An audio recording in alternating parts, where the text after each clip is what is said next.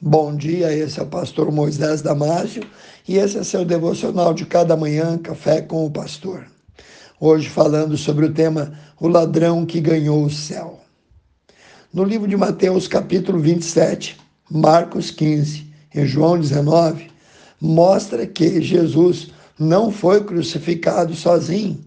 Dois ladrões foram condenados, eles ocuparam cruzes, uma de cada lado dele. No início, seguindo o comportamento da multidão, ambos ridicularizaram a Jesus, mas um deles mudou de opinião. O primeiro disse: Não és tu o Cristo? Salva-te a ti mesmo e a nós também. Respondendo, porém, o outro repreendeu e disse: Nem ao menos temes a Deus estando sobre igual sentença? Nós, na verdade, com justiça, porque recebemos o castigo que os nossos atos mereciam, mas este nenhum mal fez. E por último acrescentou Jesus: Lembra-te de mim quando entrares no teu reino. Jesus lhe respondeu: Em verdade te digo que hoje estarás comigo no paraíso. Confira lá Lucas 23, 39 a 43. Apesar do passado criminoso daquele homem, ele se tornou um bom exemplo. Ele se arrependeu, reconheceu o seu pecado, invocou e aceitou o socorro de Jesus, reconhecendo ele como Salvador. Inicialmente, ele tinha se juntado às pessoas zombando de Jesus, mas acusado por sua consciência, ele mudou e começou a defender o Senhor. É difícil mudar. O orgulho não deixa nos admitir que estamos errados. É muito mais fácil continuar nos velhos hábitos e ser levado pela maré, ser levado pela maioria. Esse ladrão, porém, não desprezou a última chance, mudou de direção na última hora e começou a nadar contra a corrente. Ele não teve vergonha, ignorou os zombadores ao pé da cruz, ignorou os soldados, repreendeu o seu companheiro do outro lado e aceitou o perdão oferecido por Jesus, e dele teve a promessa que ambos estariam juntos no paraíso. Ele temeu a Deus. Já estava sofrendo uma morte angustiosa e vergonhosa, mas entendeu que havia castigos piores do que a crucificação.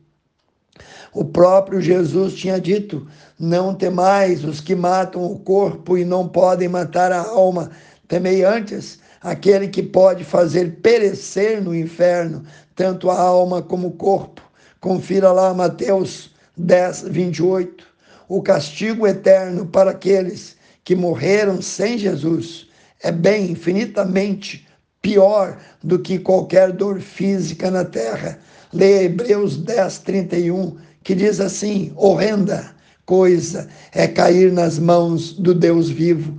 O ladrão arrependido admitiu e confessou a sua culpa, enquanto o seu companheiro não. Vivemos num tempo assim, vivemos num tempo em que as pessoas gostam de transferir a sua culpa aos outros.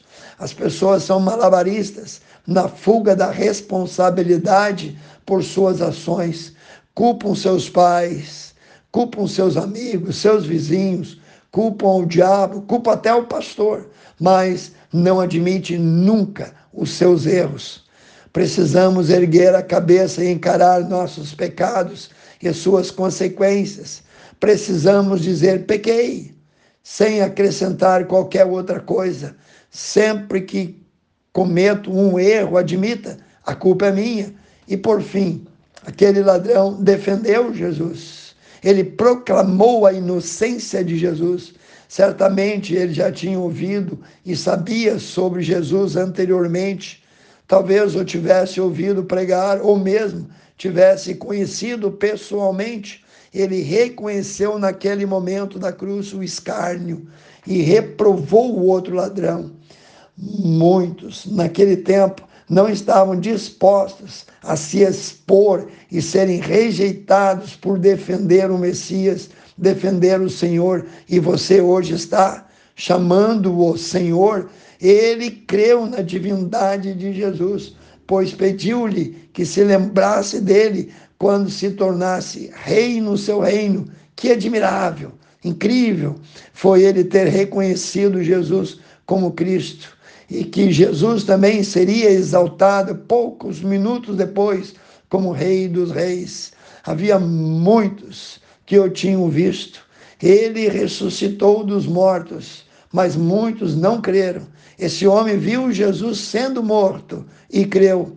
É triste pensar que, embora Jesus tivesse amado os dois ladrões e morreu pelos dois, o espírito rebelde de um deles o impediu de ser salvo.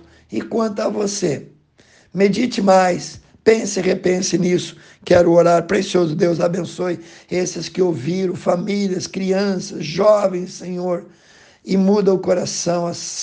Pai, ajuda eles a fazer uma decisão ao lado de Cristo antes que seja tarde demais. Eu oro e peço em nome de Jesus, amém. Passe e repasse esse devocional aos seus amigos, aos seus colegas, aos seus grupos, e eu te vejo no próximo Café com o Pastor.